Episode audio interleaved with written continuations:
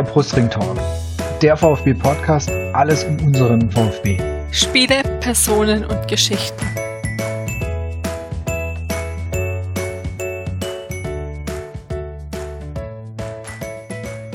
Herzlich willkommen zur 26. Ausgabe des Brustring Talks. Wir haben heute eine Sonderausgabe. Es geht um das Thema Ausgliederung, was uns am 1. Juni bevorsteht. Und äh, mein Name ist Martin, wie immer bei Twitter unter 242 zu finden.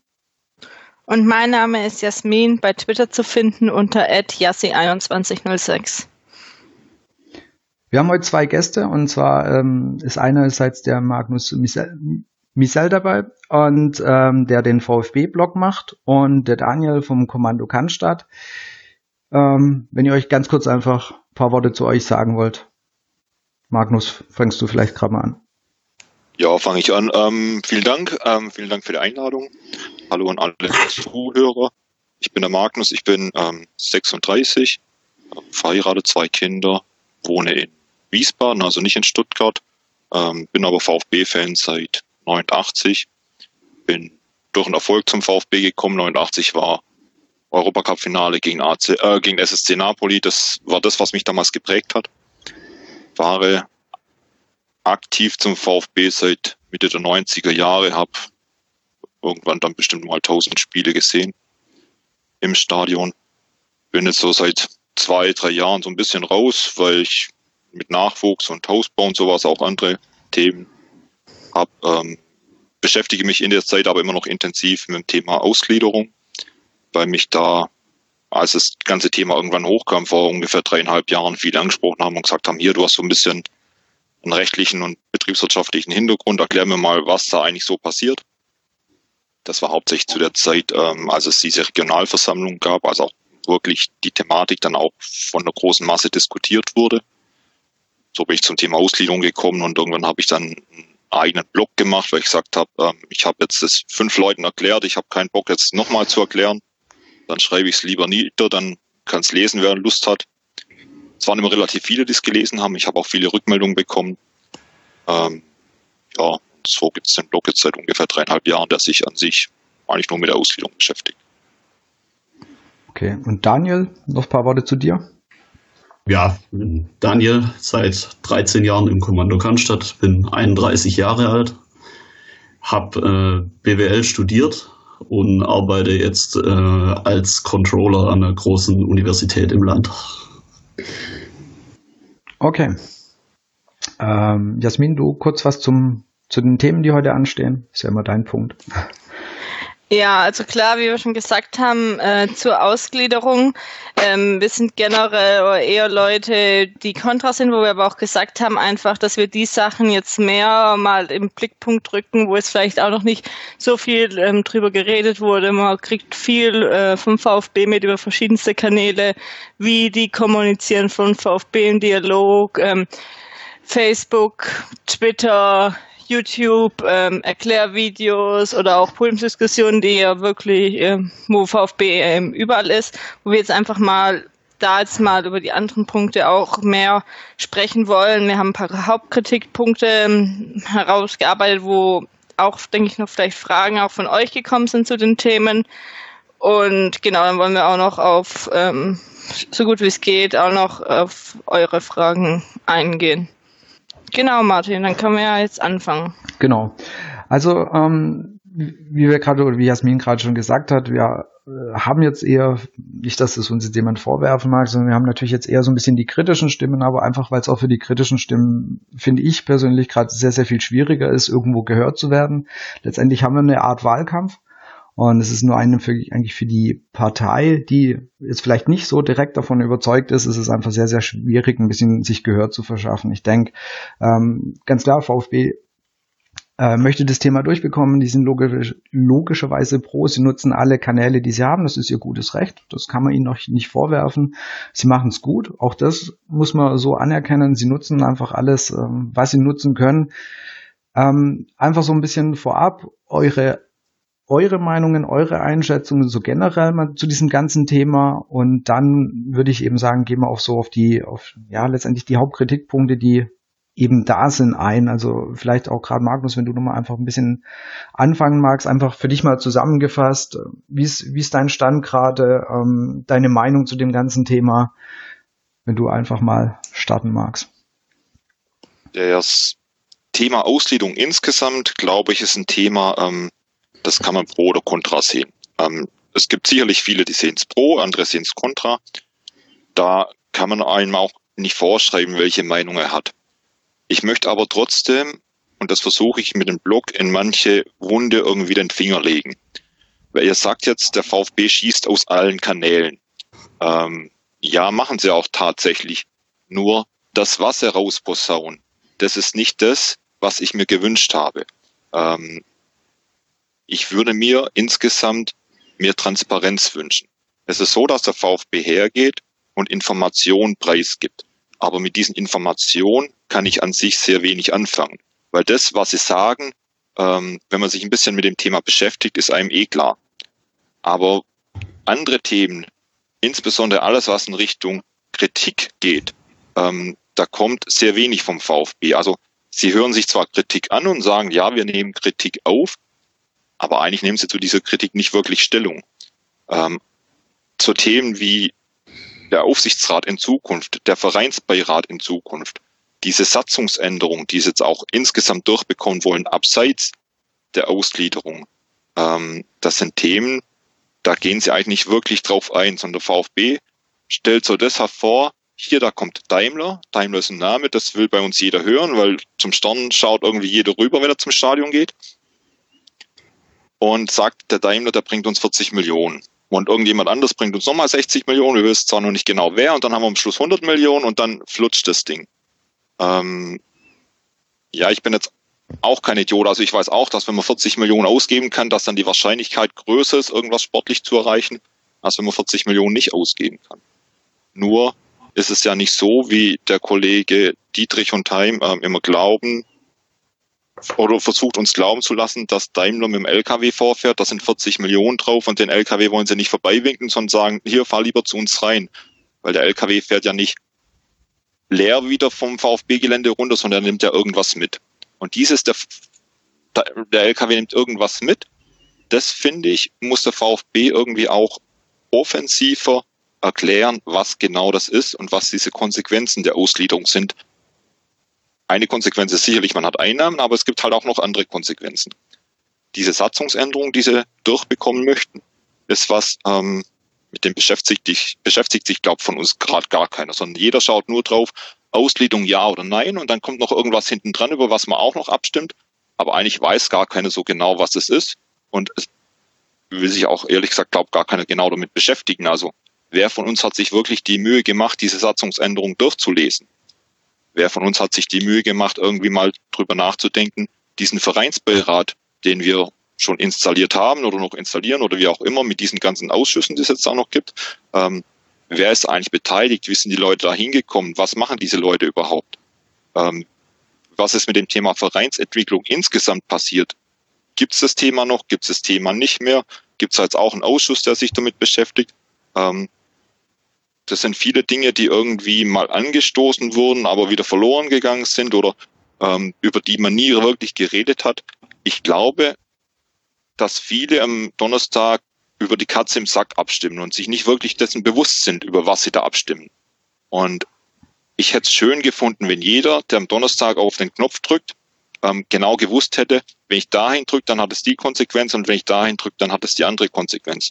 Das finde ich ist nicht der Fall wenn wir nicht der VfB wären, sondern irgendein kleiner Fußballverein vom Lande, der 170 Mitglieder hat, dann würde jeder von uns zur Mitgliederversammlung gehen und würde sagen, eh Vorstand, ähm, erklär mir mal, was du da machst, das verstand ich gerade nicht. Und dann wird es ausdiskutiert bis zum Ende.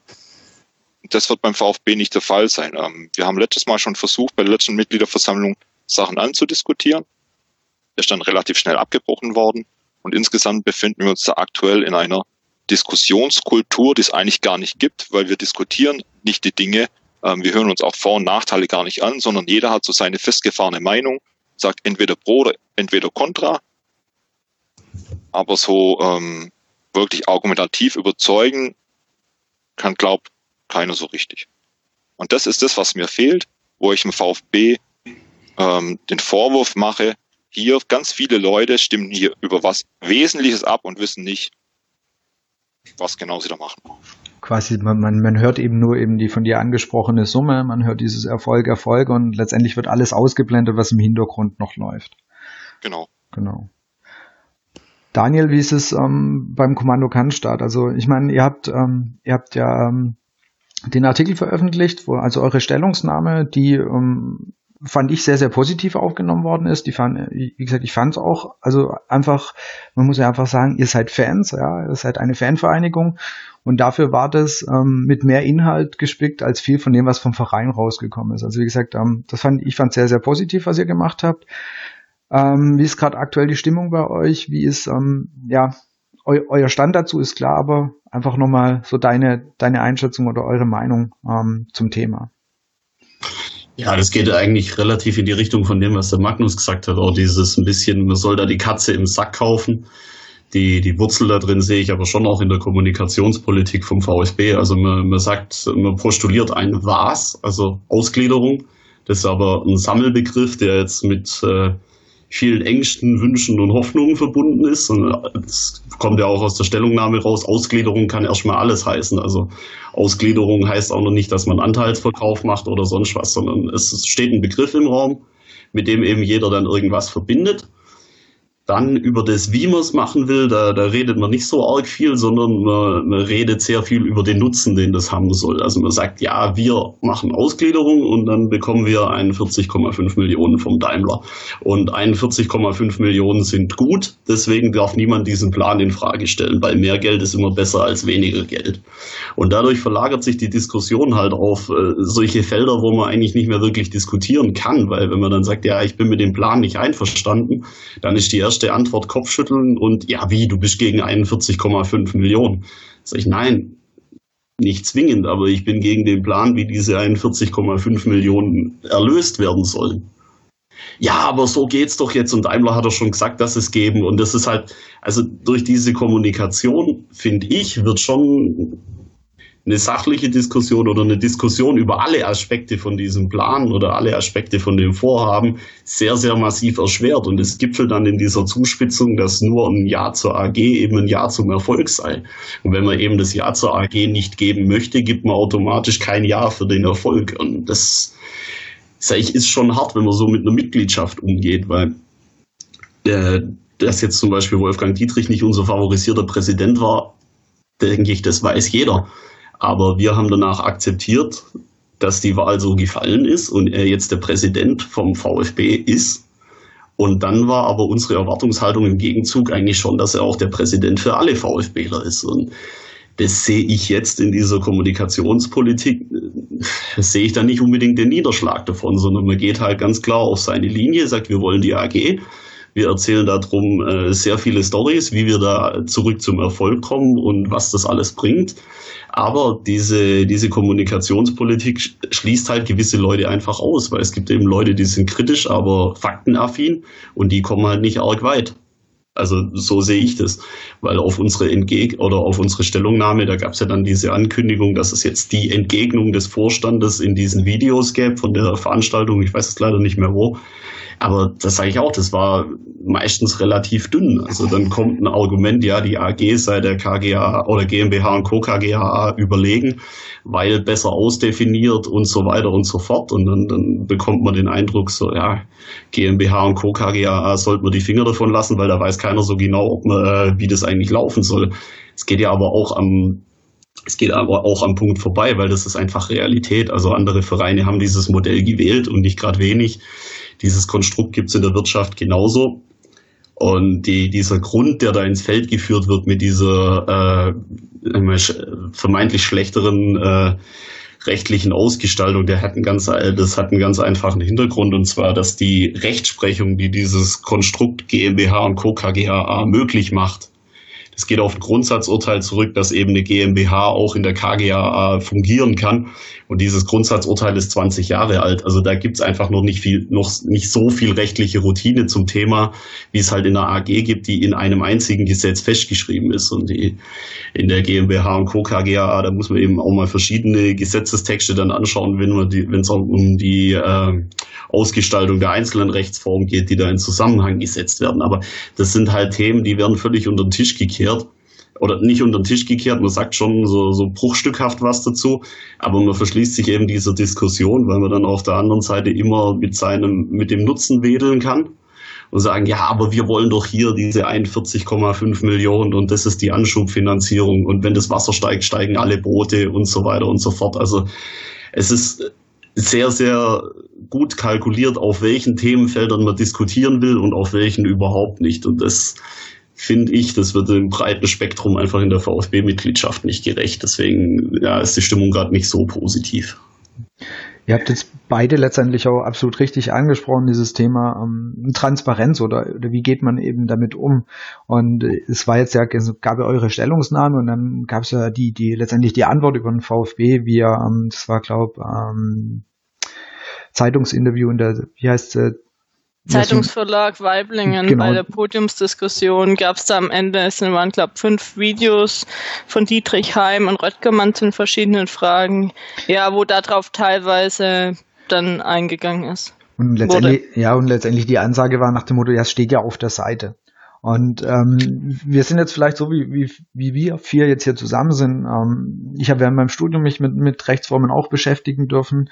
Ähm, natürlich kann man jetzt sagen, nicht jeder hat so ein Hintergrundwissen, wie wir das haben. Das ist ja auch keine Frage, das verlangt ja auch niemand. Aber es wäre dann eben, das ist auch einer meiner Kritikpunkte schon, fairer zu sagen, pass mal auf, das sind die unterschiedlichen Rechtsformen und es ist einfach noch ein bisschen ausführlicher und verständlicher und jetzt nicht verständlich im Sinne von einem Erklärvideo, sondern verständlich, wie man mit einem ja 30, 40-jährigen Menschen umgehen kann, ähm, das einfach aufzuzeigen, was sind die Vor- und Nachteile, so wie das ja eben das Beispiel wurde ja sehr, sehr oft ähm, aufgeführt, wie das zum Beispiel Mainz gemacht hat, die einfach eine, eine lange, ausführliche ähm, Zusammenfassung online gestellt haben, zu sagen, Leute, da, haben sich, da hat sich jetzt jemand Gedanken gemacht, das sind die Vor- und die Nachteile, guckt euch das mal bitte an. Und das finde ich, ist eben auch einer meiner Hauptkritikpunkte, dass, dass eben sowas, das ist, wir haben die AG, wir haben uns das überlegt, unsere Berater haben quasi gesagt, das ist die, das ist die beste und die einzige ähm, Gesellschaftsform, die für uns jetzt in Frage kommt und nehmt's halt bitte. Aber das ist, äh, spricht letztendlich für den VfB immer in den letzten Jahren. Das war ja bei der Präsidentenwahl auch so. Es, es gab ja nie eine Wahl. Es gibt, gibt ja einfach nur immer das, nehmt das. Das ist unser Vorschlag oder das ist unsere Idee und folgt dem bitte. Und wie gesagt, das ist ähm, eben einer der Hauptkritikpunkte ist eben, ja, dass es eine AG ist und dass es eben nur eine AG ist und wir überhaupt keine Option haben, eventuell eine andere Rechtsform uns anzuschauen. Ja, das heißt, äh, was könnte sonst noch eine Option sein? Was wäre jetzt von, von ähm, Magnus von deiner Sicht, also angenommen, wir müssten jetzt wirklich mal ausgliedern, weil es auch die DFL irgendwann sagt, weil die DFL irgendwann sagt, hey, wir wollen keine Vereine mehr in der Bundesliga, es müssen, das muss alles wirtschaftlich auf sauberen Beinen stehen. Was wäre Stand heute dein Präfer, deine präferierte Lösung dafür? Diese Frage bekomme ich sehr oft ja. und die Antwort hat bisher noch nie jemand zufriedengestellt. Okay. Weil die Antwort, die ich darauf geben werde, ist immer, es kommt drauf an. Es gibt aus meiner Sicht keine Rechtsform, bei der man sagen kann, das ist die einzige richtige und alle anderen sind falsch. Ähm, ich vermag auch nicht zu beurteilen, ob für den VfB die Aktiengesellschaft die beste Rechtsform ist oder ob für den VfB die GmbH und Co. KG ähm, auf Aktien die beste Rechtsform wäre. Man muss einfach die verschiedenen Blickwinkel betrachten. Wenn ich den Blickwinkel habe als Mitglied, der Mitglied konnte der Vergangenheit mitreden, dann sage ich, wenn ich künftig auch wieder mitreden möchte, dann ist die Aktiengesellschaft sicherlich nicht das richtige Instrument. Da wird es immer unterschiedliche Blickwinkel geben und darum gibt es aus meiner Sicht nicht die Möglichkeit zu sagen, genau das brauchen wir. Weil wenn es genau das geben würde, dann gäbe es ja in der Bundesliga auch nicht dieses breite Spektrum aus Aktiengesellschaft, GmbH und Co. KG auf Aktien GmbH, sondern dann würden ja alles Gleiche wählen. Man muss nur, ich glaube auch nicht, dass es sinnvoll wäre, den Mitgliedern zu sagen, hier, wir wollen jetzt ausgliedern, bitte entscheidet euch, wollt ihr eine Aktiengesellschaft oder wollt ihr eine GmbH und Co. KG auf Aktien? Das halte ich auch nicht für realistisch. Was ich aber gut gefunden hätte, wie du schon sagst, dass VfB hergeht und sagt, das spricht aus unserer Sicht für eine Aktiengesellschaft und das spricht dagegen. Und das spricht für eine GmbH und Co. KG auf Aktien und das spricht dagegen. Derjenige, der sich dann damit beschäftigen möchte, kann sich damit beschäftigen. Und demjenigen, dem es egal ist, der lässt es dann bleiben. Aber man hat zumindest die Möglichkeit zu sagen, ah, das sind die Gründe. Das ist für mich irgendwie eine Information, mit der kann ich was anfangen. Nur mit der Information zu sagen, ähm, wir haben es so entschieden, weil wir davon überzeugt sind. Das hat ja null Informationsgehalt. Oder null Gehalt, mich mit dem Thema intensiv auseinanderzusetzen. Oder jemand, der aktuell noch in der Schwebe ist, in der Entscheidung davon sozusagen, also davon jemand zu überzeugen. Das ist ja für, für mich auch so ein Thema, ja. Also ich, denke, es gibt schon viele, die, die jetzt wirklich, also ich kenne einige, die sagen, ich weiß es noch nicht hundertprozentig, wie ich abstimmen werde. Und dann würden natürlich also sachhaltige, stichhaltigere Argumente, warum die AG, würden natürlich dann helfen, jemand zu überzeugen, mit Ja zu stimmen. Finde ich ist halt auch so ein Ding. Ne? Also jemand, der zweifelt, bekommst du mit Mach mal halt eher nicht überzeugt. Also nur meine Meinung dazu. Das ist ja in jedem Wahlkampf so. Also wenn man jetzt ähm, Bundestagswahl oder so wieder betrachtet, gibt's dann eben schon Seiten oder Journalisten, die das dann vielleicht schon auch für die Leute nochmal aufbereiten, vergleichen. Da gibt's Informationsmaterial, wo man sich's anschauen kann und dann vielleicht auch besser beurteilen kann, wenn man sich dort nicht eben mit allen Themen auskennt. Und das, wie wir es schon hatten, fehlt dann halt jetzt hier äh, so ziemlich. Genau, du, du ja, nicht nur ziemlich, sondern das fehlt total. Genau. Und du brauchst letztendlich sowas wie äh, eine Stellungnahme vom Kommando, du brauchst sowas wie, wie, wie jetzt den, den Blog von Magnus, um zu sagen, guck mal, das ist noch die andere Seite. Und das ist natürlich, wie gesagt, viel, viel schwieriger, da einfach äh, letztendlich, ähm, ja, das äh, ein Gehör dafür einfach zu bekommen. Und ich habe oft das Gefühl, sie wollen gar nicht mehr Infos geben. Ich, ich glaube, das war Dietrich auch in der ähm, auf der Podiumsdiskussion ähm, beim Zeitungsverlag Weiblingen, wo es einfach dann auch um die Frage ging, AG und nicht, und dann einfach gesagt wird, das würde es hier zu weit führen, wo die Frage kam, wo das gerade ähm, die Frage war und wo Leute ähm, das interessiert und eben auch die Stellungnahme vom Kommando da eben auch mit einer der Hauptteile im drauf lag und generell eines der Hauptthemen in der Diskussion ist, AG, Rechtsform, GmbH etc diese Aussage, das führt zu weit, das hören wir ständig. Ähm, und dann wird auf die Internetseite verwiesen, auf der nicht wirklich was steht. Ich verstehe auch nicht, dass es erst eines Kommando Cannstatt bedarf, die eine Stellungnahme rausgeben müssen, dass sich dazu jemand äußert. Das ist doch nicht die Aufgabe oder die originäre Aufgabe des Kommando Cannstatt, da zu sagen, ähm, Leute, wir hätten gern ein bisschen mehr Informationen. Ich kann auch null nachvollziehen, wie der Herr Röttgemann auf dieser Veranstaltung, die ihr da eben angesprochen habt, sagt, ja, natürlich streichen wir nur die positiven Sachen raus. Wir wollen das ja, wir sind überzeugt und wir wollen die Leute auch davon überzeugen. Ähm, aber ich muss doch trotzdem irgendwie als Vorstand des VfB zu meinen Mitgliedern auch halbwegs neutral sein und sagen, ähm, es gibt vielleicht auch Nachteile oder es gibt Risiken oder was auch immer. Ich kann doch nicht einfach nur hergehen und sagen, das ist meine Meinung und das soll doch bitte auch deine Meinung sein als Mitglied. Besonders weil das dann eben die auch gut in einem Jahr, keine Ahnung, wenn man dann wieder im schlimmsten Fall wieder absteigt, dieses dann einholt, wo es sagt, hä, wir haben ja hier das Geld bekommen, äh, es gab doch eigentlich keine Risiken.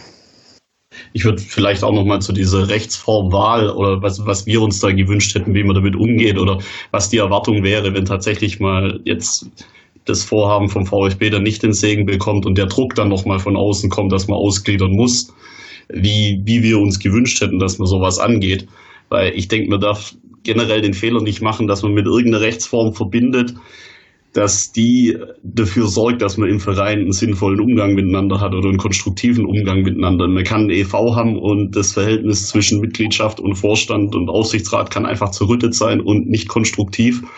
Das hatten wir schon. Man kann das genauso in der AG haben, wo es aller Wahrscheinlichkeit nach so sein wird. Man kann aber auch mit anderen Lösungen da einfach baden gehen. Also ein vernünftiges Miteinander oder eine gute Kultur, das, das nimmt einem keine Rechtsform ab, sondern die, die Frage ist eigentlich, oder in, in diesen Gutachten oder in der Veranstaltung bei Rot-Weiß Essen, da kam zum Beispiel immer raus, so dieser Tenor, ja, Rechtsform ist ein Maßanzug, da kann man sich das, äh, das kann man sich passend machen, was man möchte. Und was wir eigentlich komplett vermisst haben, ist diesen Ansatz zu gehen, der beim Stadion gegangen wurde, also beim Stadionumbau. Da gab es eine, eine Kommission, wo auch ein Vertreter von uns dann dabei war wo dann einfach mal gesammelt wurde, okay, was, was soll unser neues Stadion können oder das, das umgebaute Stadion, was soll es leisten können, was müssen wir berücksichtigen, was steht in Konflikt miteinander und wie kriegen wir es unter einen Hut, dass nachher jeder Bock hat, da hinzugehen. Und ich denke, das, äh, auf diesen Erfolg beruft man sich viel zu wenig, weil das hat man wirklich geschafft. Also es gibt Logen, das braucht man einfach, es gibt Business Seats, das diesen, sagen wir, wirtschaftlichen Anforderungen wird überall Rechnung getragen. Gleichzeitig haben wir aber auch sehr, sehr viele Stehplätze, die es wirklich zu einem vernünftigen Preis auch gibt und diese ganzen anderen Zielkonflikte, die es alle noch gibt, zum Beispiel, dass Logen jetzt nicht in der Cannstatter Kurve, sondern dann halt in der Untertürkheimer Kurve sind, wegen äh, Sichtbehinderungen und sonstigen Themen, das wurde ja da alles gelöst, aber genau diesen, diesen Weg hat man halt nicht gegangen. Oder diesen Weg ist man nicht gegangen. Man hat halt nicht versucht, das all, das aufzudröseln und zu sagen, okay, wir haben auf der einen Seite Desinteresse und wir haben auf der anderen Seite Desinteresse. Wir müssen gucken halt, äh, wer jetzt wie viel Abstriche machen muss und wie wir es dann trotzdem noch unter einen Hut kriegen, damit wir nachher einen tragfähigen Rahmen haben. Sondern im Moment ist halt so die, ja, die Wahrnehmung, man stellt sich hin und sagt, ja, ich habe den Plan, wie perfekt alles super funktioniert. Und dann bringt man einen Kritikpunkt und dann wird der entweder äh, runtergeredet und sagt, ja, ist ja gar nicht so. Oder er wird völlig in, ins Gegenteil verkehrt und damit noch probiert, so das eigene Modell eigentlich zu propagieren. So, ja, der Mitgliedereinfluss wird gestärkt. Also das ist auch so, so ein Statement, das sich einfach immer durch die Debatte durchzieht, ohne dass man da aber wirklich mal tiefer reingeht in die Materie. Jetzt auf die, diese Rechtsform-Thematik eben zurückzukommen. Also ich möchte mich auch nicht aus den ganzen Gründen für eine Rechtsform aussprechen und sagen, da wird alles gut wenn man das, wenn man das wählt oder das wählt. Und wenn man das wählt, dann wird sowieso alles verheeren. Das kommt halt immer darauf an, wie man miteinander umgehen will und wie das ausgestaltet ist. Und meine Meinung ist, dass es in dieser Grundkonstellation, die man zum Beispiel bei einer GmbH und Co. KGAA benötigt, da gründet der Verein eine hundertprozentige Tochtergesellschaft, also eine GmbH.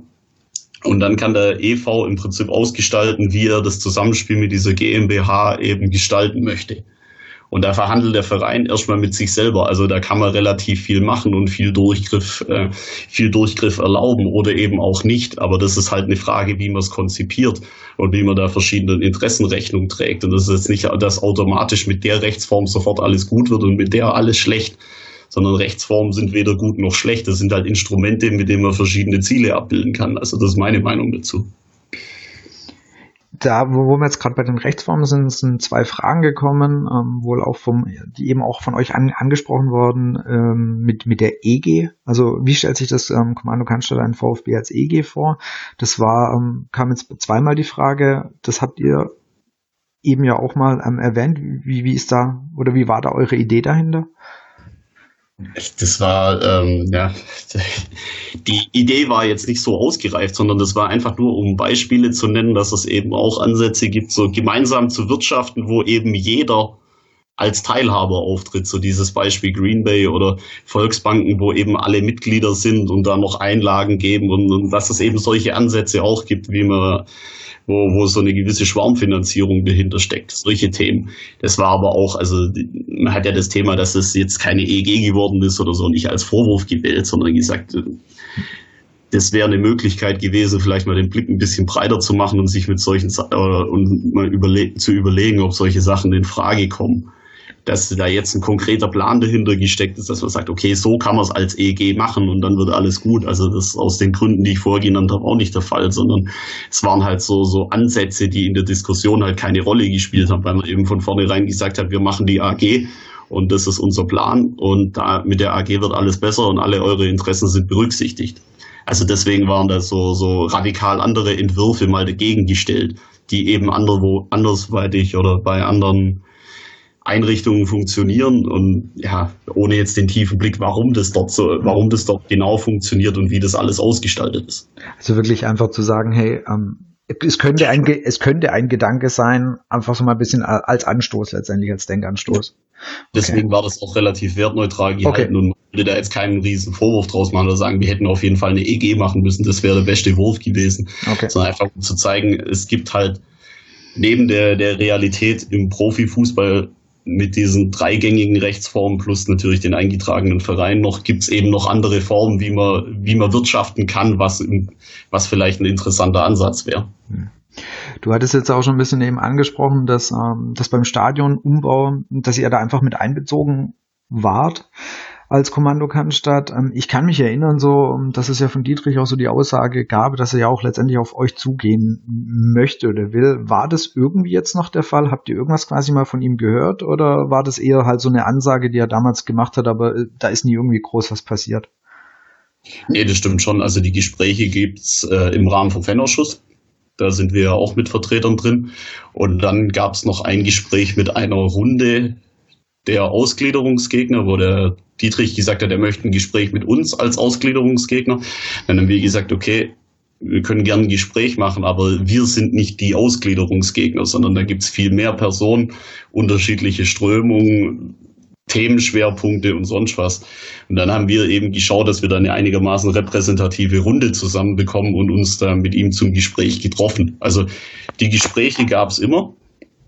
Nur, ich sage ganz ehrlich, das ist meine Meinung, die sich jetzt halt auch aus so, so Dialogveranstaltungen oder Dialog generell in, in, ja, in meiner ganzen Zeit im CC entwickelt hat. Also Dialog ist schön und gut, wenn es stattfindet, aber wenn es nichts gibt, was man sich gegenseitig anbieten kann, dann bringt es auch nichts, wenn man miteinander redet. Also dann kann man sich Hallo sagen, aber wenn man inhaltlich nichts hat, wo man sich aufeinander zubewegen kann, sondern wenn der eine nur erzählt, ja, ich finde das so, und der andere nur erzählt, ich finde das so, dann ist das Fazit schön, dass wir drüber geredet haben, aber halt auch nicht mehr. Also von dem her, die, dieses Dialog wird mir dann manchmal auch zu arg überbewertet, wenn man sagt, ja, man hat, man ist aufeinander zugegangen, hat eine Gesprächsebene und so.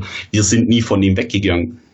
Wir haben uns das immer angehört, nur wenn man halt fünfmal das Gleiche hört auf fünfmal den gleichen Einwand, den man bringt, dann ist es, hat es halt keinen konstruktiven Charakter und man kommt keinen Meter weiter. Also deswegen würde ich das nicht so überhöhen. Und ein Punkt, äh, der ja auch schon, äh, die Regionalversammlungen, die sind ja auch gefallen. Und jetzt gerade das Thema, was du eigentlich auch schon angesprochen hast, es ist ja sehr viel auf diesen Regionalversammlungen ist besprochen worden, ja, und ähm, Kritikpunkte, die ich da auch mitbekommen habe, war so jetzt, ähm, wir haben diese ganzen Regionalversammlungen gehabt und die Mitglieder haben sich eingebracht, aber gefühlt ist von dem, was, was dort überall passiert ist oder besprochen worden ist, ist ja eigentlich alles letztendlich mal sehr salopp gesagt in der Tonne gelandet. Ja, und weil der VfB gesagt hat, gut, wir machen jetzt halt ähm, unser Vorgehen oder unser Plan ist AG und sehr viel von dem, was dort besprochen ist, ist ja einfach nicht irgendwo berücksichtigt werden worden, was ja letztendlich auch so das bisschen, was du gerade gesagt hast, ähm, ja, das ist unser Plan und ähm, Kritik, naja, gut, ist halt so. Also, wie gesagt, das habe ich auch bei diesen Regionalversammlungen so ein bisschen rausgehört von Leuten, die, die eben da waren, die sich dann gefragt haben, warum haben wir das Ganze denn gemacht? Weil gefühlt ihr seid nicht drauf eingegangen. Ich weiß nicht, ob äh, wer von euch oder ob jemand von euch da ähm, mal mit dabei war.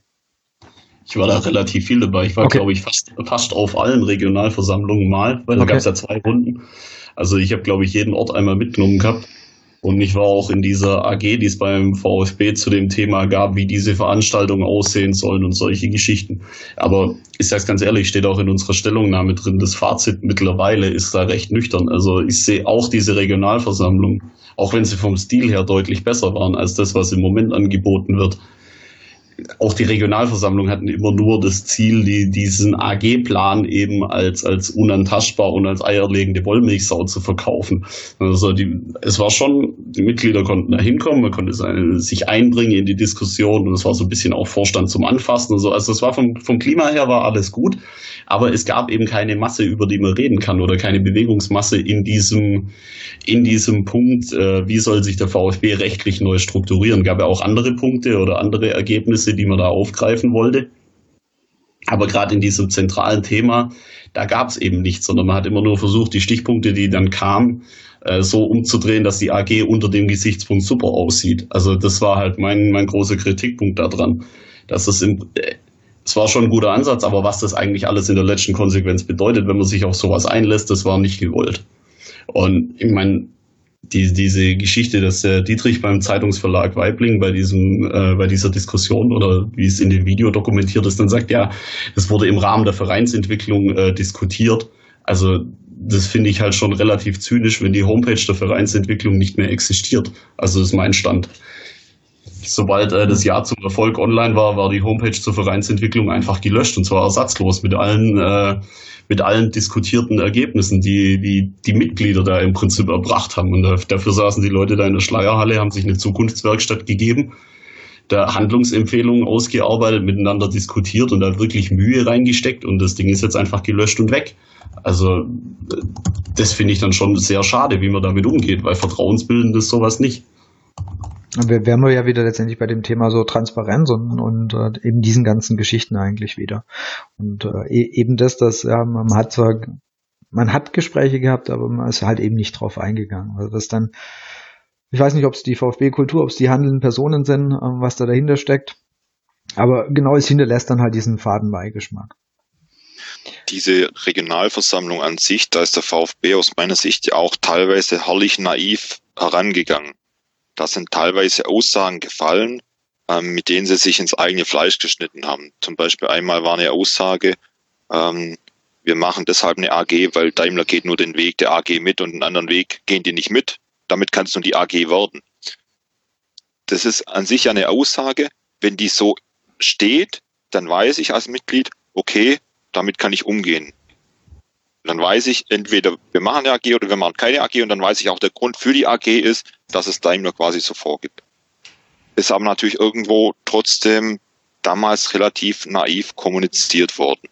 Und so empfand ich es persönlich, dass auf dieser ähm, auf diesen Vereinsentwicklungsveranstaltungen ähm, dann auch miteinander gesprochen wurde. Also der VfB hat mal was gesagt, dann konntest du dem was entgegnen und daraus ist irgendwie eine Diskussion entstanden.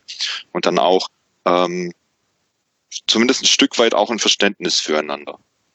Ähm, ein Stück weit aber hat es natürlich auch ein Gegner der Ausgliederung die Möglichkeit gehabt, auf Argumente einzugehen und zu sagen, ja, aber und das Ding auseinanderzunehmen. Und ich glaube, da hat der VfB schon draus gelernt und sagt, diese Diskussion hat uns in unserem Ziel, auf eine AG auszugliedern, und zwar möglichst schnell, nicht weitergebracht.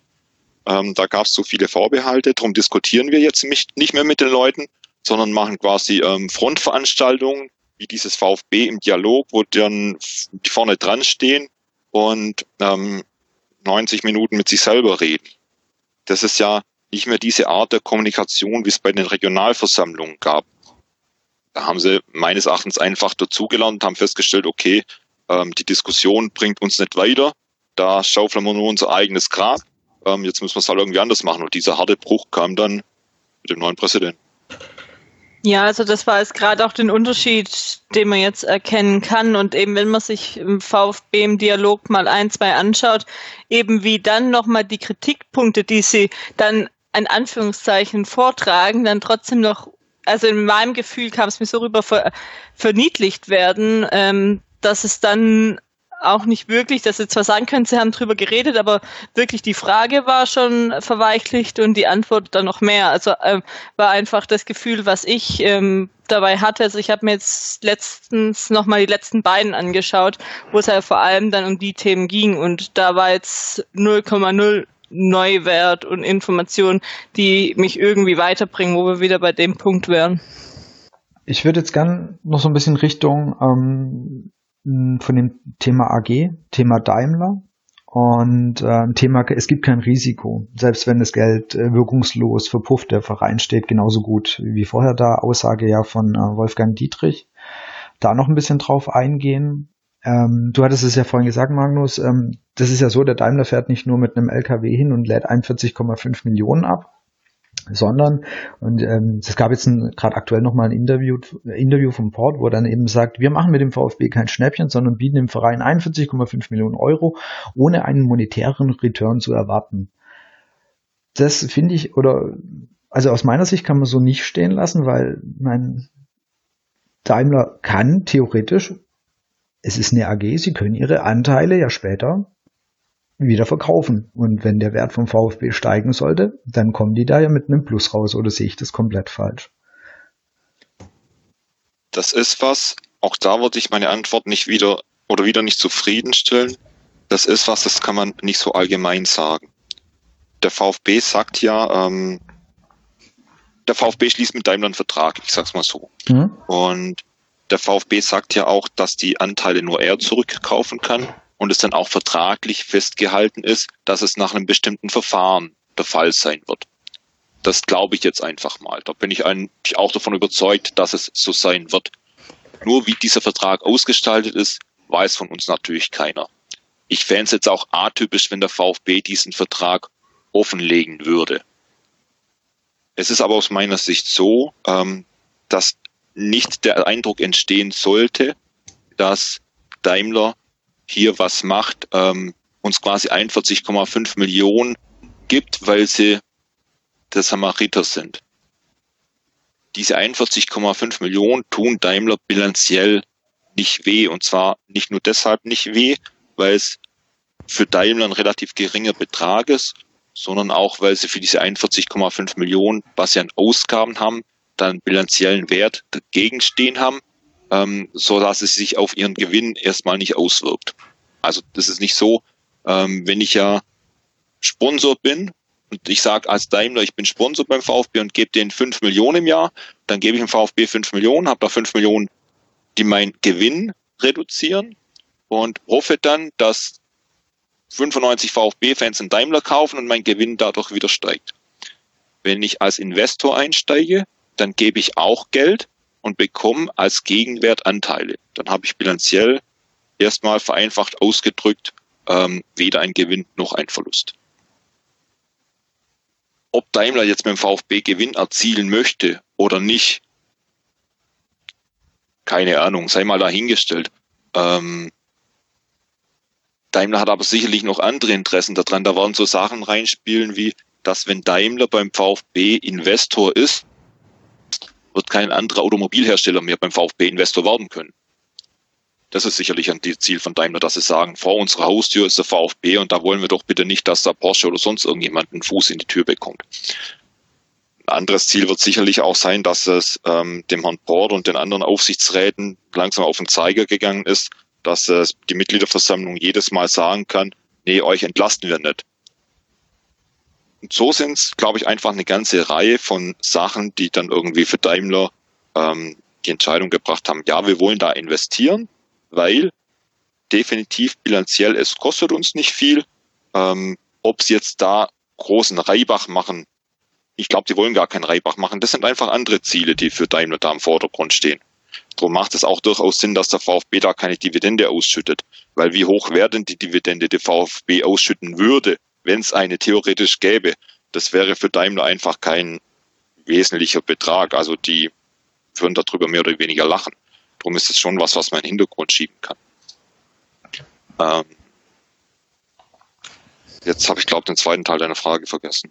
Ausführlich, aber genau der zweite Teil war, dass, ob Daimler, da hattest du ja schon gesagt, dass es wahrscheinlich vertraglich geregelt ist, das stand in dem Interview auch, ähm, dass, der, dass Daimler natürlich die Anteile wieder verkaufen könnte. Ja, also ich meine, es, es gab, gibt ja auch zum Beispiel von der DFL die Regelung, dass, dass, dass ein Unternehmen ja eben nur äh, dann eben an einem Bundesligisten so beteiligt sein kann.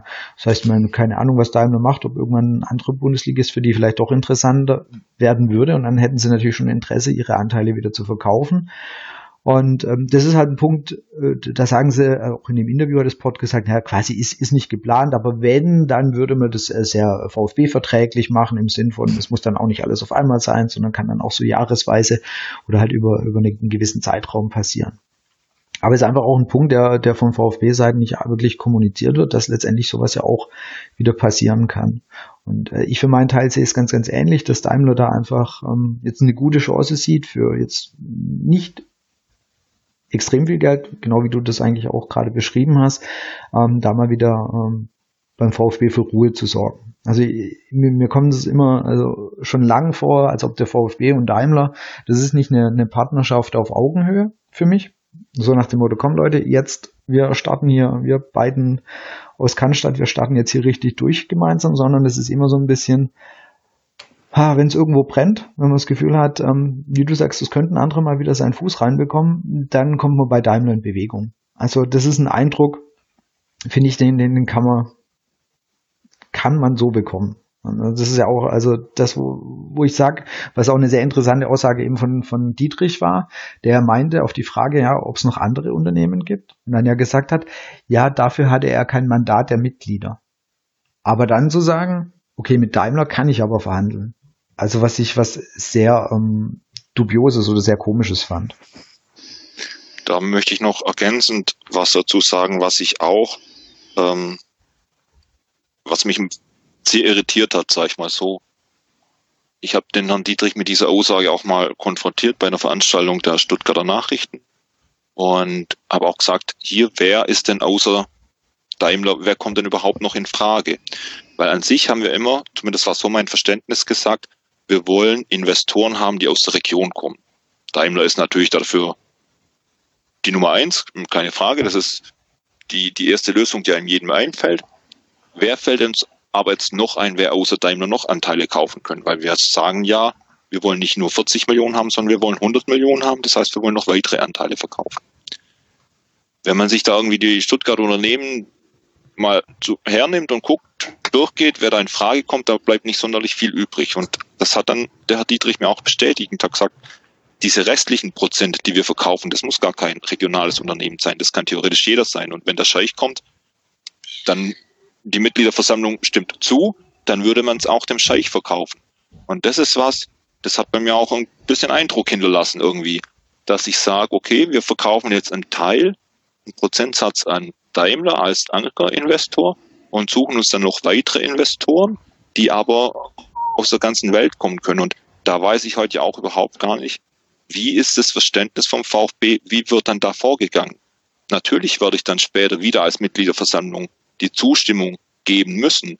Nur die Mitgliederversammlung zu einem späteren Zeitpunkt, wenn wir mal ausgegliedert haben, ähm, hat insgesamt ja gar nicht mehr das Gewicht, wie sie heute hat. Es werden viel weniger Leute zur Mitgliederversammlung kommen. Es wird so sein, dass wenn wir schon den ersten Batzen verkauft haben, dass die Hürde beim zweiten Mal viel geringer ist, wieder zu sagen, ja, dann verkaufen wir noch mal was. Zumal vermutlich auch der Druck viel größer sein wird, weil wir dann sagen, hier die ersten 40 Millionen haben wir schon verprasst, wir brauchen jetzt dringend noch mal was. Ähm, Leute, bitte sagt jetzt ja. Und auch da kann man wieder die Argumentation vorfahren, wenn der LKW vom Scheich Richtung VfB-Gelände fährt, will ich den dann wirklich vorbeiwinken, wenn er mir 60 Millionen abladen würde? Die Argumentation da kann man genauso herziehen, wie man es jetzt beim Daimler auch herzieht. Nur wird für mich dann auch viel zu wenig darauf eingegangen, dass man aus dem Daimler niemand hat. Und darum finde ich ähm, die Vorgehensweise zu suggerieren, hier wir bekommen 100 Millionen, ähm, finde ich eine verfrühte Aussage. Genau, weil da gibt's ja wirklich, ähm, er hat es ja selber gesagt, er hat noch nie, mit niemand anderem gesprochen. Das heißt, das wird halt mal die Zukunft zeigen, ob das irg irgendwann mal der Fall ist oder ob es halt nicht der Fall ist. Ne? Was mir halt wichtig ist, der nächste Kandidat wird halt nicht mehr Daimler sein, sondern das wird irgendjemand anders sein, zu dem wir viel weniger Bezug haben. Drum ist Daimler ein schöner Aufhänger, um die Ausgliederung durchzubekommen, aber keine Gewähr, dass der nächste Investor auch einen regionalen Bezug zum VfB hat.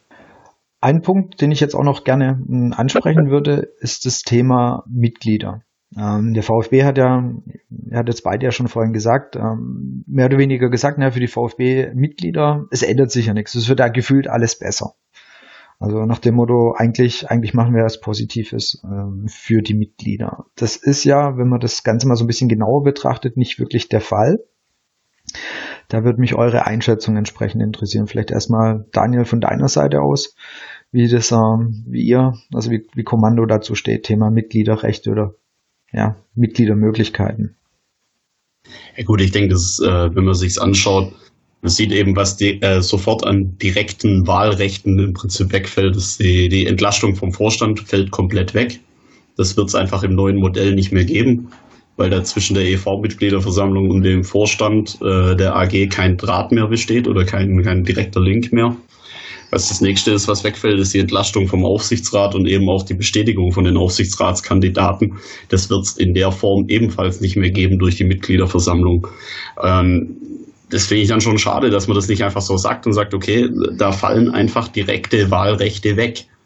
Das ist auch erstmal eine neutrale Aussage. Muss dann jeder überlegen, ob das für ihn schlimm oder nicht so schlimm ist, wenn die weg sind. Aber dass dann immer direkt versucht diese Umdeutung zu machen, ja, aber man kann ja, äh, die Rechte werden trotzdem mehr und die, die größte äh, Unverfrorenheit, sage ich ganz ehrlich, fand ich, als dann gesagt wurde, ja, aber dieses Recht auf Entlastung sei sowieso ein theoretisches und es juckt ja eh keinen und wie oft wurde der Vorstand und der Aufsichtsrat nicht entlastet. Also das ist äh, dieses ganze Entlastungsthema ist ein sehr schwieriges. Diese Entlastung ist eigentlich ursprünglich auch nicht wirklich dafür gedacht, äh, immer dieses Misstrauen auszudrücken oder eben zu sagen, ja, ich finde nicht, dass ihr da gute Arbeit gemacht habt, aber man sieht eben, dass der, der Bedarf dafür da war auf, der, auf den Mitgliederversammlungen in den letzten Jahren und dass das eben über dieses Vehikel dann geäußert wurde.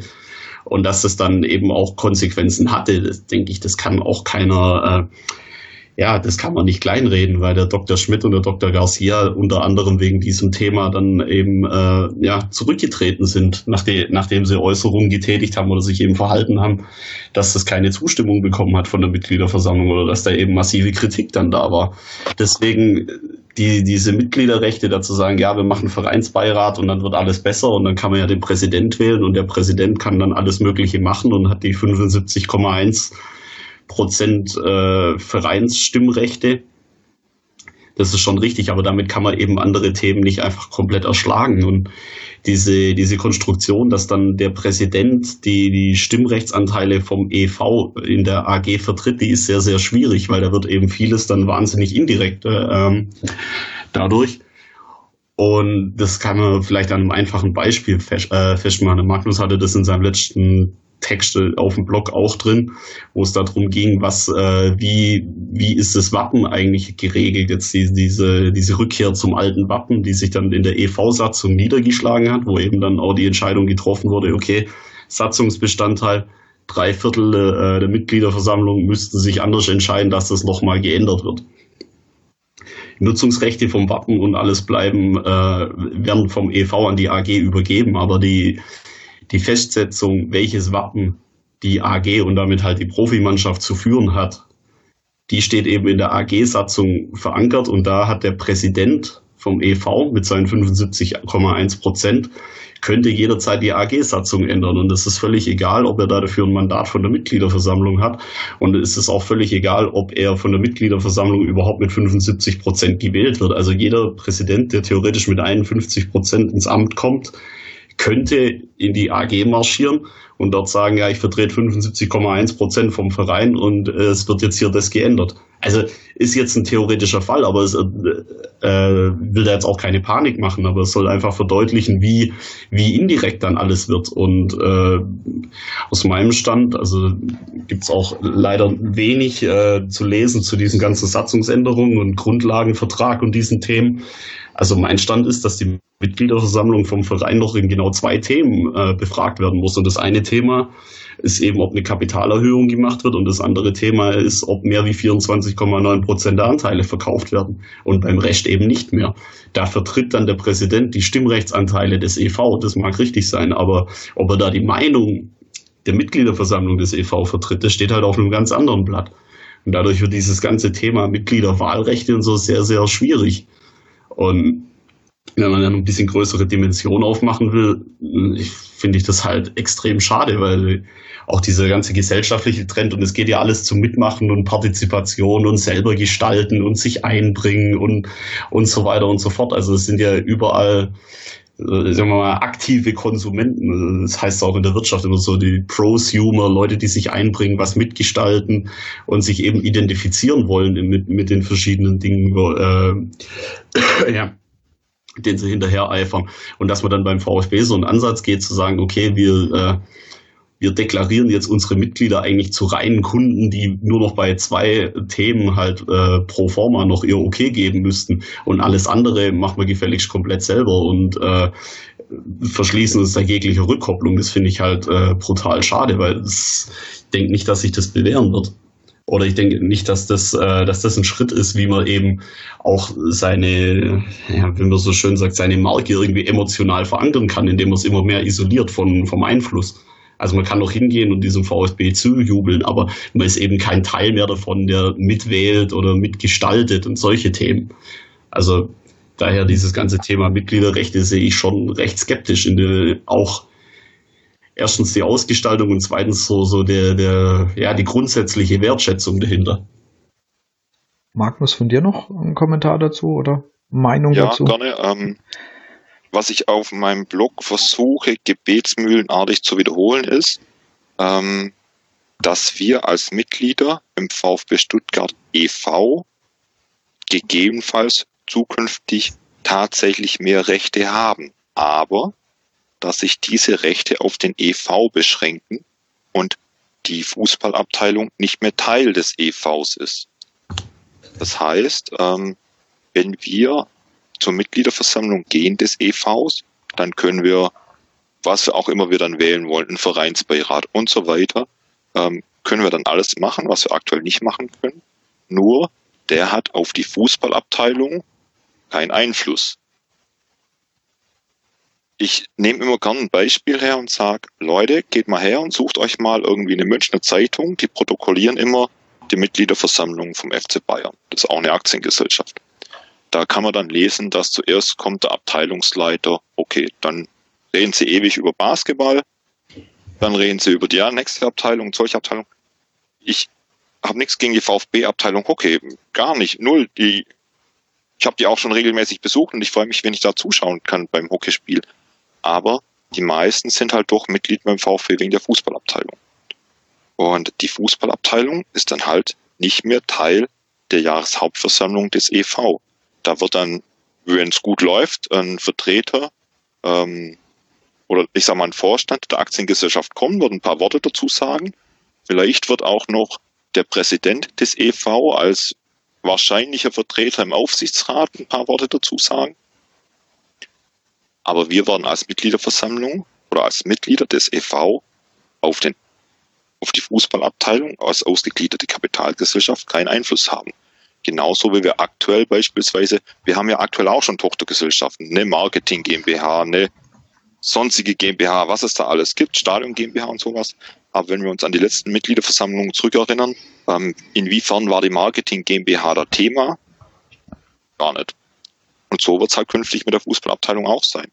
Und der letzte Live-Ticker oder der vorletzte von der ähm, Jahreshauptversammlung des FC Bayern München e.V. hat mit den Worten geschlossen, dass Uli Hoeneß sagt, die Mitglieder haben abgestimmt, wie die neue, wie der neue Mitgliedsausweis nächstes Jahr aussehen soll. Da gab es dann verschiedene Varianten, die konnten abstimmen, soll er so ausschauen oder soll er so ausschauen. Und Uli Hoeneß hat gesagt, es ist doch toll, was wir hier alles entscheiden können. Ähm, mit Verlaub, aber ich habe keinen Bock, über den Mitgliedsausweis abzustimmen. Und das ist halt so was, der VfB legt sich in seiner Argumentation natürlich Textbausteine zurecht. Egal wie man die Frage immer formuliert, man bekommt immer die gleiche Antwort, weil es ist ein Textbaustein. Und dieser Textbaustein, den sie so bereitgestellt haben, der ist schon richtig. Wir haben im EV mehr Rechte. Nur was sie nicht sagen ist, dass wir dann die Rechte halt nicht mehr haben für die Fußballabteilung. Und was ich in diesem Zusammenhang auch nochmal gern aufgreifen würde, ist diese Meinung von Herrn Dietrich, der sagt, selbst wenn das Geld wirkungslos verpufft, der Verein steht genauso da wie vorher. Da fand ich, da habe ich echt geschluckt, als ich die Aussage gehört habe. Der Verein steht nicht genauso da wie vorher. Ähm, ich erlaube es mir jetzt auch mal, ich weiß nicht, ob das typisch ist für euren Blog, aber ich erlaube es mir mal, euch eine Gegenfrage zu stellen. Ähm, wenn Herr Dietrich sagt, der Verein steht genauso da wie vorher, was denkt ihr denn, was er damit meint? Oder was für, warum seid ihr Mitglied im EV und was denkt ihr, ähm, wenn die Fußballabteilung noch ausgegliedert ist, über was wir da bestimmen? Martin und Jasmin. Das, sind ja, das sind ja aber eben genau die Fragen, weil, also für mich, mir geht es ja genauso. Ich habe einfach, ich bin auch Mitglied in diesem Verein geworden. Da war Thema Ticket oder so, war noch nicht das Problem. Ja, ich habe das aus der Überzeugung rausgemacht, weil ich das Gefühl hatte, ich, ich werde ein Teil von meinem VfB. Ja, das war für mich der Grund, damals Mitglied zu werden. Weil ich das Gefühl habe, ich kann, wenn ich denn will, ich kann auf die Veranstaltung gehen, ich kann was mit abstimmen, ich kann irgendwie, ich, ich hatte das Gefühl, ich bin A Teil von dem Verein und ich kann B irgendwas mit bestimmen oder mit, ja, in irgendeine Richtung bringen. Und das ist eben auch was, was mir halt, das, wie du es auch angesprochen hast, genau eben fehlt. Und auch wenn der VfB das eben anders ähm, kommuniziert, ich fand eine Beispiel jetzt gerade sehr, sehr gut, weil über eine, über eine Gestaltung von einer, ja, wie mein Mitgliedsausweis aussieht, möchte ich nicht abstimmen, weil das ist mir echt komplett Schnurz. Und was auch Daniel gesagt hat, dieses, diese, diese Möglichkeit hatten, die wir hatten, zu sagen, okay, wir entlasten den Aufsichtsrat nicht oder wen auch immer. Das war vielleicht nicht so gedacht, aber das war für die Mitglieder die einzige Möglichkeit noch zu sagen, hey Leute, da läuft irgendwas falsch. Also wir sind nicht eure Meinung, wir finden nicht, dass ihr gute Arbeit leistet. Und das hast du alles nicht mehr. Das heißt, da bist du dann wirklich komplett raus und das ist jetzt, das wird ja auch nicht mehr zurückzudrehen sein. Weil genau, selbst wenn eben das, das Geld verpufft ist, diese ganzen Geschichten haben wir nicht mehr. Das ist alles weg und es wird auch definitiv nicht mehr zurückkommen. Und das heißt, stimme ich dir absolut zu. Es ist für mich auch eine Verschlechterung der Möglichkeiten, der nicht allzu großen Möglichkeiten, die wir aktuell schon haben. Aber es werden einfach noch weniger. Und äh, das ist einfach auch einer meiner ähm, ja, Hauptkritikpunkte, dass eben das zu, zurückgedreht wird noch weiter und ja im Nachhinein, wenn dann eben die, wenn das Ganze ausgegliedert ist, dann, dann sind wir eigentlich, dann, dann bist du halt noch Mitglied, dann kriegst du deinen Ausweis, dann kannst du irgendwie Tickets billiger kaufen, aber das war's letztendlich. Also oder kriegst ein Vorverkaufsrecht auf Tickets. So, das ist ganz gelinde noch gesagt, dass was passiert. Also mal sehr vereinfacht gesagt. Diese Sache mit dem, da bin ich raus, das mhm. würde ich gerne nochmal aufgreifen und nochmal zurück den Bogen schlagen zur AG. Wenn ich Aufsichtsrat wäre oder Vorstand, aber ich, ich sag's mal, ich bin Aufsichtsrat und ich bin zum x-ten Mal in Folge nicht entlastet worden. Und zum wiederholten Mal haben die Mitglieder mich bei der Mitgliederversammlung bei der Aussprache eineinhalb Stunden lang runterlaufen lassen und haben gesagt, ihr macht es schlecht und da hätte ich doch keinen Bock drauf. Da hätte ich als Aufsichtsrat hätte ich keinen Bock drauf, da zu sitzen und mich von Hinz und Kunz eineinhalb Stunden lang runterlaufen zu lassen. Also überlege ich als Aufsichtsrat, was mache ich, um aus dieser Nummer rauszukommen? Entweder ich lege mein Aufsichtsratmandat nieder, da habe ich jetzt aber auch nicht so das große Interesse dran, oder überlege mir eine andere Form. Und da kommt die Aktiengesellschaft ins Spiel. Der Aktiengesellschaft kann ich genau das verhindern, dass ich mir einmal im Jahr das geben muss, mich da hinsetzen muss, muss mich beschimpfen und beleidigen lassen und am Schluss sagen 98 Prozent der Mitglieder, übertrieben formuliert, nee, euch entlasten wir nicht. Ähm, ich glaube schon, dass es sehr unangenehm war, die letzten Jahre für den Aufsichtsrat. Und wenn ich dann Aufsichtsrat bin und mir überlege, wie kann ich das verhindern? Dann komme ich relativ schnell zur Aktiengesellschaft. Das ist sicherlich auch ein Grund dafür, dass wir jetzt sagen, äh, wir brauchen die Aktiengesellschaft dringend. Klar, das sind auch Sachen, die die so nicht gewohnt sind, weil wo die ähm, vielleicht im Aufsichtsrat noch schon mal bei irgendeiner anderen Firma saßen, hast du dann nicht ähm, zigtausend Mitglieder, die dann direkt über deine Leistung abstimmen. Das ist ja auch klar, wenn, ich es mir aussuchen könnte, würde ich dann auch wahrscheinlich den einfacheren Weg wählen, wie du gerade schon gesagt hast. Dich den Emotionen entziehen. Ich meine, ein Fußballverein ist halt eine sehr emotionale Geschichte. Und klar, das haben die in ihren, ihrem normalen äh, in ihren normalen Umgebungen haben, das spielt einfach nicht so, so, so viel Emotionalität, so viel Herzblut mit rein. Und das tut's einfach bei sehr vielen Fans. Ja. Also der VfB ist ein wichtiger Bestandteil von allen in unserem Leben und, und da, du bist du einfach sehr emotional. Deswegen ähm, diskutieren wir sehr viel über Verein, über alles, über, über Spielerverpflichtungen und so weiter. Und auf der einen Seite hast du den Wunsch, es soll ein Wirtschaftsunternehmen sein, auf der anderen Seite ist da halt einfach auch die Fanbasis mit sehr viel Emotionalität dabei und da eben einen, einen sinnvollen oder einen guten sag mal, so Zwischenweg zu finden, ist, glaube ich, ist auch aus Vereinssicht natürlich sehr, sehr schwierig. Ich würde da gerne noch kurz einen Einwurf machen. Gerne. Und zwar, äh, wenn man eine normale AG anschaut, also ohne EV zusammen oder äh, irgendwelche DAX-Unternehmen, die haben ja auch eine Hauptversammlung, wo es dieses, wo es dieses ganze Thema gibt, dass dann jeder Anteilseigner im Prinzip da hinkommen kann und es dann Debatten gibt und wurde richtig gewirtschaftet und sonst was. Also das, das, äh, das Groteske an der ganzen Geschichte ist ja, wenn diese Nummer kommen würde, EV plus AG, dann ist dieses ganze Thema, dass es irgendwelche großen Versammlungen äh, gibt, wo über die Geschäftsführung oder das, äh, ja, den Werdegang des letzten Jahres im, im Plenum diskutiert und dann auch irgendwas abgestimmt wird, die ist ja dann komplett beendet. Weil ähm, der EV, da können die Mitglieder nichts mehr wirklich machen. Die haben dann nur, die können nur noch ihren Präsident wählen. Und die Hauptversammlung in der AG ist dann, dass sich der, der Präsident eben mit dem, mit dem Investorenvertreter zusammensetzt. Also die, dieses Element, dass es eine große Versammlung gibt, ist aus dieser ganzen Nummer dann komplett raus. Das gibt es dann weder, also beim reinen EV gibt es das noch, bei der reinen AG gibt es das auch. Aber eben in dieser Kombination gibt es das dann nicht mehr. Und das finde ich, das finde ich das Krasse daran. Hm. Also, weil es ist in der reinen AG ist es ja auch vorgesehen, dass da die Anteilseigner eben einmal im Jahr auf der Hauptversammlung eine Stimme haben, mit der sie eben ihr Feedback zur Geschäftsführung geben können. Und genau das, durch diese Kombination eliminiert man dieses Element ja komplett.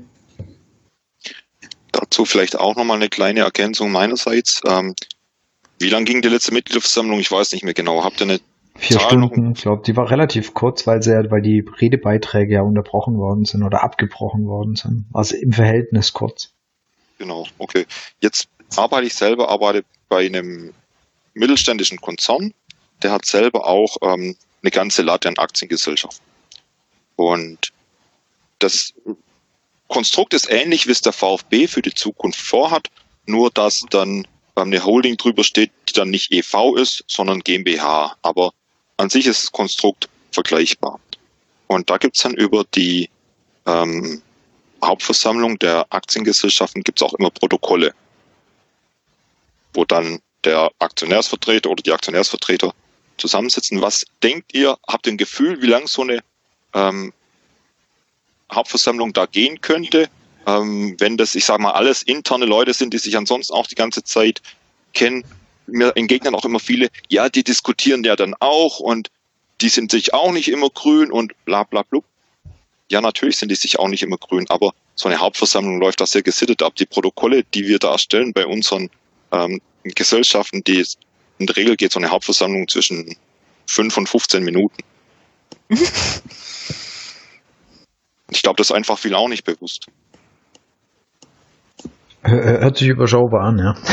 Ja, da geht man hin und sagt, ähm, hier, wir haben den Geschäftsbericht erstellt, passt soweit, ja, okay, Haken dran, fertig. Jetzt mal vereinfacht ausgedrückt, mhm. aber die, die Hauptversammlungen gehen wenige Minuten.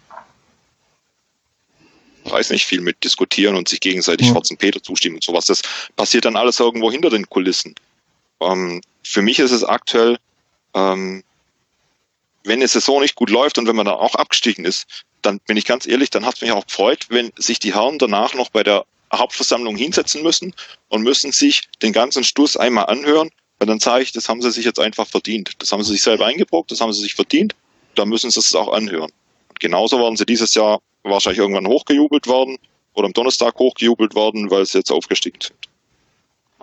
Ja, also die, sie werden mit Sicherheit versuchen, den äh, die gute die gute Stimmung, die Euphorie, die gerade da ist, natürlich zu ihren Gunsten zu nutzen, ganz klar. Dann sind wir auch schon beim Donnerstag und ähm, ich habe es vor einem Jahr eigentlich nicht, hätte ich mir, hätte ich nicht gedacht, aber vom Gefühl her sagt mir, sagt mir, dass 75 Prozent gar nicht mehr so unwahrscheinlich sind. Vor einem Jahr hätte ich noch gesagt, niemals, das kommt niemals durch. Was mich jetzt noch zum Abschluss interessieren würde, ähm, äh, einerseits eure Einschätzung, was passiert, also wenn es wirklich das Jahr gibt, wie, wie geht ihr damit um? Wie geht zum Beispiel dann eben das Kommando damit um? Und wird es für euch irgendwelche Umstände geben, auch mit, mit einem, okay, also mit einem Ja zu stimmen? Was, was müsste sich, was müsste sich für ein Ja von eurer Seite aus tun? Und also zweiteilige Frage. Und was passiert, wenn am Donnerstag mit Ja gestimmt wird? Wie geht's bei euch weiter? Also, fangen wir gerade mal vielleicht mit Daniel an. Ja, ähm, diese Frage, wie geht es weiter, wenn es ein Ja zur AG gibt und diese Ausgliederung, wie der VfB das eben möchte, kommt, da haben wir in der Gruppe noch gar keinen großen Diskussionsprozess gehabt. Also für uns war eigentlich von vornherein recht schnell klar, dass es so, so eine Radikallösung wie, dann gehen wir eben nicht mehr hin wie in Hamburg oder so. Das wird es für uns nicht geben. Also wir werden weiter zum VfB gehen. Und natürlich kann sich im Zusammenspiel da was ändern, weil eben auch die, diese Grundlage fehlt, wie man miteinander umgeht, weil es eben jetzt die, die Profiabteilung nicht mehr im Verein ist. Aber wie sich das genau niederschlägt, das wissen wir jetzt auch noch nicht. Also wenn das kommen sollte, dann wird sich das finden. Aber wir haben da eigentlich nie, ähm, ja, wir haben da nie großartig dazu Position bezogen, weil für uns eigentlich von vornherein klar war, so diesen, diesen krassen Schritt äh, den wird es nicht geben, weil das vor allem auch im, ja, wenn man in andere Länder schaut oder so, da sind einfach die, das sind Mannschaften komplett seit Jahren in Familien- oder Firmenbesitz und, und die Szenen, die dort, äh, die sich dort entwickelt haben, die respektiert man zum Beispiel trotzdem. Also das wäre aus unserer Sicht sehr radikal, da so einen Schritt zu gehen. Wir haben das das erste Mal das äh, im letzten Heimspiel Blättle mal kommuniziert, dass es für uns jetzt da keine so weitreichende Veränderung gibt, dass wir sagen, wir fahren da als CC nicht mehr hin oder hängen da keine Fahne mehr auf oder so. Aber das wollten wir auch bewusst nie zum Thema machen. Also weil wir auch gesagt haben, das ist jetzt äh, für uns spielt das eine nachgeordnete Rolle. Ich würde, äh, tut mir leid, wenn ich eure Chronologie ein bisschen durcheinander bringe, aber ich wollte eigentlich vor zu dieser Aussage, es gibt kein Risiko, ähm, nochmal was sagen. Weil die Aussage finde ich sehr schwer. Also es hört sich jetzt vielleicht, es ist gut, dass wir gerade beim CC sind, auch sehr, sehr unultra an, aber äh, wenn man wenn die Ausgliederung kommt und das Geld wirkungslos verpufft, dann ist das Risiko oder dann ist eben das Problem, dass man sich die Chance genommen hat, es einmal halt richtig zu machen. Also aus einer neutralen Sicht eben. Sondern man hat diese einmalige Chance oder die, diese einmalige Kugel, die man eben abfeuern kann, die hat dann halt nicht getroffen. Und das ist aus meiner Sicht so, so das erste Risiko und die ja, in der Folge vielleicht die, dieses Zusammenspiel. Es gibt kein Risiko und dann selbst wenn das Geld wirkungslos verpufft, also aus meiner Sicht ist das größte Risiko an der ganzen Sache, wenn man diese, wenn man die eben die strukturellen Änderungen beiseite lässt, ist das größte Risiko, dass das Geld eben nicht wirkungslos verpufft, sondern dass es eben einen negativen Effekt hat. Also, dass es einen positiven Effekt haben kann, darüber brauchen wir nicht reden. Ich denke, das ist klar. Das kann investiert werden, dass es Sinn gibt. Es kann aber auch investiert werden, sodass es keinen Sinn gibt. Wenn man die Gehaltsspirale ähm, zum Beispiel unnötig anheizt, solche Geschichten wenn man sich sein Gehaltsgefüge versaut, wenn man die Fixkosten in die Höhe schraubt, so dass man sie eben nur noch durch äh, anhaltenden sportlichen Erfolg deckeln kann und dann bei einer Saison, die eben ein sportlicher Ausreißer nach unten ist, sofort die, die, äh, das entstandene Loch wieder durch Transfers gegenfinanzieren muss. Also diese Mittelverwendung ist ein Thema, da kann, äh, ja, da, da hängen sehr viele Chancen und Risiken dran. Und da gibt's eben auch noch keine wirklich ausgereifte Betrachtung dazu. Oder man hört immer unterschiedliche Sachen, Steine, Beine, ja, Plätze für die Jugend renovieren, aber äh, also es sind ein paar Sportplätze, die man da renoviert. Das können jetzt nicht die Summen sein. Infrastruktur im Jugendbereich, das hatten wir auch geschrieben in der Stellungnahme. 2014 ist das neue Nachwuchsleistungszentrum eröffnet worden für 10 Millionen. Also da, da gibt es Infrastruktur. Die Frage ist, was man da noch großartig machen will. Dann war ein Thema in der, in der letzten Runde oder auch in der Vereinsentwicklung war immer diese Beteiligungs GmbH. Magnus hat das vorher mal angedeutet, dass man im VSB schon mehrere GmbHs gibt, unter anderem so eine Marketing GmbH. Und ich glaube, Sportshop ist die andere GmbH und da hängt eben eine Beteiligungs GmbH mit Einlagen von externen dran und da fließen aus dem Haushalt laufend Gelder ab. Und in der letzten Runde hieß es noch, ja, man möchte auf jeden Fall diese Beteiligungs GmbH ablösen, weil man hat jetzt einmalig Geld und dann könnte man diese permanente Belastung für den Haushalt eben abstellen. Und jetzt wird gesagt, ja, äh, die Beteiligungs GmbH gibt's und so, aber möchten wir eben nicht, äh, nicht ablösen. Man erhofft sich bei Investitionen im sportlichen Bereich eine höhere Rendite. Und da, äh, sage ich ganz ehrlich, da schrillen bei mir vor allem äh, mit bisschen mit dem beruflichen Background halt die Alarmglocken, weil die Rendite, die man im sportlichen Bereich erwirtschaften kann, das heißt dann für mich, also es geht schon in die Richtung, eigentlich in Spieler zu investieren und das ist extrem risikobehaftet, meiner Meinung nach. Natürlich kann es gut gehen, es kann aber auch schief gehen oder es kann so, so eine Mischform werden.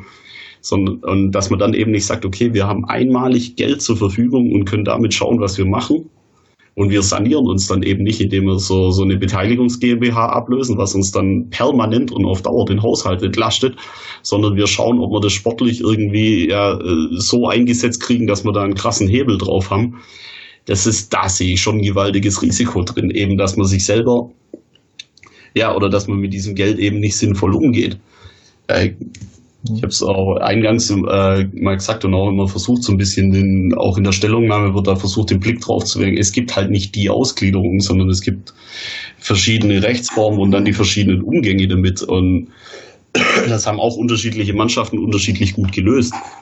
Zum Beispiel die, die Bayern haben einen Großteil von ihr oder meines Wissens sogar alles von ihrem Geld in die, in die Abbezahlung von Stadion gesteckt, was den, also wer die beiden Stadien im Vergleich kennt, wenn man das neutral angeht, ist das schon äh, ein enormer Wettbewerbsvorteil, wenn man jetzt so eine Allianz Arena eben, wenn die einem jetzt selber gehört, wenn man das vergleicht mit einem Olympiastadion. Das gibt, äh, das gibt ganz neue Einnahmepotenziale und das haben sie eben mit diesem einmaligen Geld generiert. Aber beim VSB hört man dann, ja, man möchte es im sportlichen Bereich äh, investieren, weil man sich da höhere Renditen erhofft. Und ich sage ganz ehrlich, da schafft man sich aus meiner Sicht auch seine Risiken ein Stück weit selber. Also das zu dieser Betrachtung, es gibt kein Risiko. Selbst wenn das Geld wirkungslos verpufft, ich sage, okay, wenn es wirkungslos verpufft, dann wirkungslos heißt für mich, wir verpflichten ein Backup, das wir die ganze Saison nicht brauchen und finanzieren das mit dieser Kohle komplett aus. Also inklusive Ablöse, Gehälter, Handgelder, Prämien, also dann nicht Auflaufprämie und so. Das, das wird alles daraus finanziert. Diesen Spieler brauchen wir nie und er hätte definitiv nicht den Unterschied gemacht. Dann ist das Geld wirkungslos verpufft. Aber sonst muss es ja immer irgendeine Wirkung haben, sei es eine positive oder eine negative. Deswegen wird diese Risikobetrachtung hier selber schon eingeschränkt, was ich dann auch ein Stück weit echt schwierig finde, weil es ermöglicht einfach keine ehrliche Debatte darüber, okay, was kann klappen und was kann schiefgehen. Und wenn man von vornherein sagt, es kann nichts schiefgehen, das finde ich dann auch nicht seriös, weil es gehört einfach zur, zur Natur der Dinge, dass jedes Konzept hat halt Vor- und Nachteile und hat Chancen und Risiken. Manche, manchmal sind die größer, manchmal sind die kleiner, manchmal ist man bereit, die Risiken in Kauf zu nehmen, aber wenn man eine Entscheidung treffen will, dann sollte man die Risiken zumindest benennen und auch kennen. Also das ist meine Meinung dazu. Sorry, wenn ich jetzt ein bisschen abgeschweift bin, aber das wollte ich unbedingt noch loswerden. Nee, das, das, das war, passt, fand ich jetzt auch nochmal einen sehr guten Einwurf, gerade weil wir hatten ja über das Thema Geld, äh, was damit passieren kann, eben äh, noch gar nicht so gesprochen, weil wir jetzt auch am Ende, ähm, dass, dass das alles nicht zu lang wird, weil es gab ja auch die Aussage von äh, Wolfgang Dietrich, dass wir uns eben so einen Spieler wie Manet ohne Ausgliederung ja überhaupt nicht leisten können. Und da kommt nämlich für mich auch komplett dieses Risiko rein. Ja, jetzt, jetzt holst du dir den wirklich, du sagst, okay, ich investiere jetzt einen Teil von dieser Kohle. Wie viel von diesen 41 Millionen ja überhaupt in Spieler oder Nicht-Spieler fließen, das ist ja, es hieß ja immer nur, es gibt drei Säulen, aber wie viel jetzt die eine oder andere ist, ist ja auch nicht dokumentiert. Und jetzt holst du dir so einen Spieler und du hast es schon angesprochen, dann darfst du ja, wenn du das richtig kalkulierst, darfst du ja nicht sagen, okay, das ist nur die Ablöse, da kommen ja noch Handgelder und andere Geschichten mit dazu. Und dann hast du von den 41 dein Geld so schnell weg und das Risiko, dass genau der Spieler, ich meine, der, der ist jetzt schon stark verletzt, ja, dann verletzt er sich nochmal irgendwie ganz übel, dann hast du das Geld einfach mal wirklich für nichts, aber wirklich für gar nichts rausgeblasen. Oder im anderen Fall, den du, das war einfach ein sehr gutes Beispiel, zu sagen, okay, ich hole jetzt halt Spieler, die wollen wieder mehr Geld. Wir, wir kennen vom VfB aus der näheren Geschichte diese Geldspirale ja sehr, sehr gut. Oh, wir haben Erfolg, wir, wir müssen andere Spieler holen, Gehälter steigen. Ähm, es setzt eigentlich wieder neuen Erfolg voraus und so sind wir in eine wunderbare Negativspirale reingekommen. Und äh, finde ich auch sehr, das wie gesagt, fand ich einen sehr guten Punkt, weil das Risiko hast du genauso. Und deswegen, ich glaube, diese Aussage, es gibt kein Risiko, dass wir uns alle vier einig, das ist definitiv nicht so. Ja. Und also gerade dieses gibt Konzept. schon kein Risiko, wenn das Geld eben wirkungslos verpufft. Da macht er halt die, die Einschränkung ja. wieder selber. Aber das tut's Aber, nicht. Das, das schaffst ja, du ja fast nicht. Das ne? habe ich ja gesagt. Genau. Und dieses ganze Konzept fehlt mir jetzt. Es wird mal gesagt, dort vielleicht Spieler, dort Nachwuchszentrum oder ähm, Trainingsplätze. Aber wenn ich jetzt mir überlege, ich äh, äh, will ein Startup aufmachen oder eine andere Firma, gehe zur Bank, äh, muss einen Businessplan vorlegen, wie möchte ich dorthin kommen, äh, um die Ziele zu erreichen. Das wird ja gar nicht vorgelegt. Das heißt, wir haben das Geld und dann wird mal so ein bisschen Andeutung gemacht, aber nie wirklich, wie wollen wir die Sachen umsetzen. Äh, und das fehlt mir einfach zu der ganzen Transparenz, was jetzt, ähm, was wir schon erwähnt hatten, auch noch zusätzlich diese ganzen Diskussionen versucht man sich halt zu entziehen, indem der Herr Schindelmeiser im Moment ein wahnsinnig gutes Standing hat und dann gesagt wird, ja, er wird, also ich sage jetzt nicht, äh, indem, dass sich der VfB der Diskussion entzieht, sondern wenn man eben mit äh, jemand diskutiert, dann sagt er, ja, der wird schon wissen, wie er das Geld zu investieren hat. Also das ist auch noch ein Punkt, den wollte ich unbedingt noch unterbringen. So generell dieses ganze Thema, wie, wie steht man zu den handelnden Personen? Ich finde, da sollten wir in dieser ganzen Debatte um die Ausgliederung oder um den AG-Plan und die Mittelverwendung, sollte man da sehr, sehr weitestgehend die Emotionen rauslassen.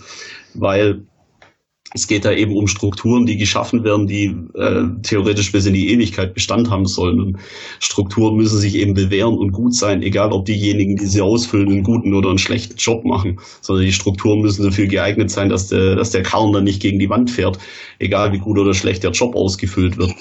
Ähm, das ist so ein Ding, da finde ich, da machen sich im Moment sehr viele Mitglieder recht einfach, indem sie sagen, ja, dem Dietrich vertraue ich oder dem und dem vertraue ich eben nicht und der wird schon einen guten Job machen es kommt garantiert wieder der nächste und dann kann es vielleicht wieder ganz anders aussehen. Deswegen ist so, so Themen wie mit Vertrauen oder Misstrauen zu argumentieren in der ganzen Debatte und zu sagen, man wird schon wissen, was man damit zu tun hat oder der und der wird schon richten, das finde ich extrem schwierig, weil selbst wenn jetzt äh, die, die komplette aktuelle Besetzung jetzt diese ersten äh, Mittel investieren darf, wann und wie die nächsten Mittel da sind und was mit denen gemacht wird und wie viel Mittel es noch geben wird oder sonst was. Das ist, äh, ja, das weiß keiner von uns jetzt genau.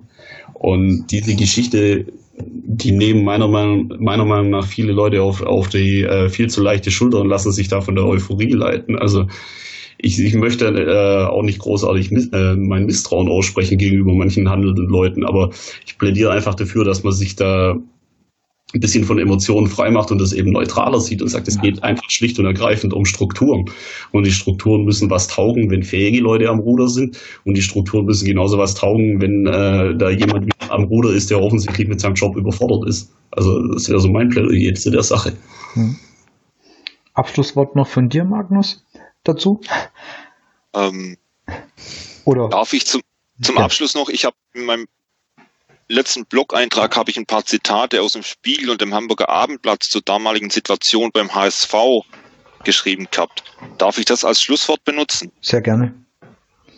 Bei der Ausgliederung des HSV, die ich als Pauspapier in vielen Punkten heranziehen kann zu dem, was beim VfB gerade passiert, haben damals die Verantwortlichen gesagt, die damals hochgejubelt wurden. Damals war beim HSV Thomas von Hesen vergleichbar mit dem, was Jan Schindelmeister heute bei uns ist.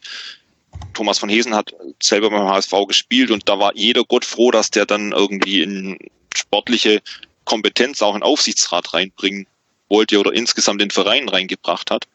Damals sind Worte gefallen wie wir haben jetzt eine historische Chance, die müssen wir nutzen, um den HSV wieder nach oben zu führen. Wir überlassen nichts dem Zufall, haben klare Vorstellungen und sind bestens vorbereitet. Dieses Votum ist die Startlinie, um den Verein wieder in eine erfolgreiche Zeit zu führen. Das sind alles Worte, die damals gefallen sind, die aber an sich bei uns jetzt genauso fallen. Zwei Jahre später hat die Presse dann geschrieben, dass sich die Finanzprobleme seit der Ausgliederung verschärft haben, liegt primär an den hohen Investitionen in die Mannschaft, die den erhofften sportlichen Erfolg nicht erbracht haben.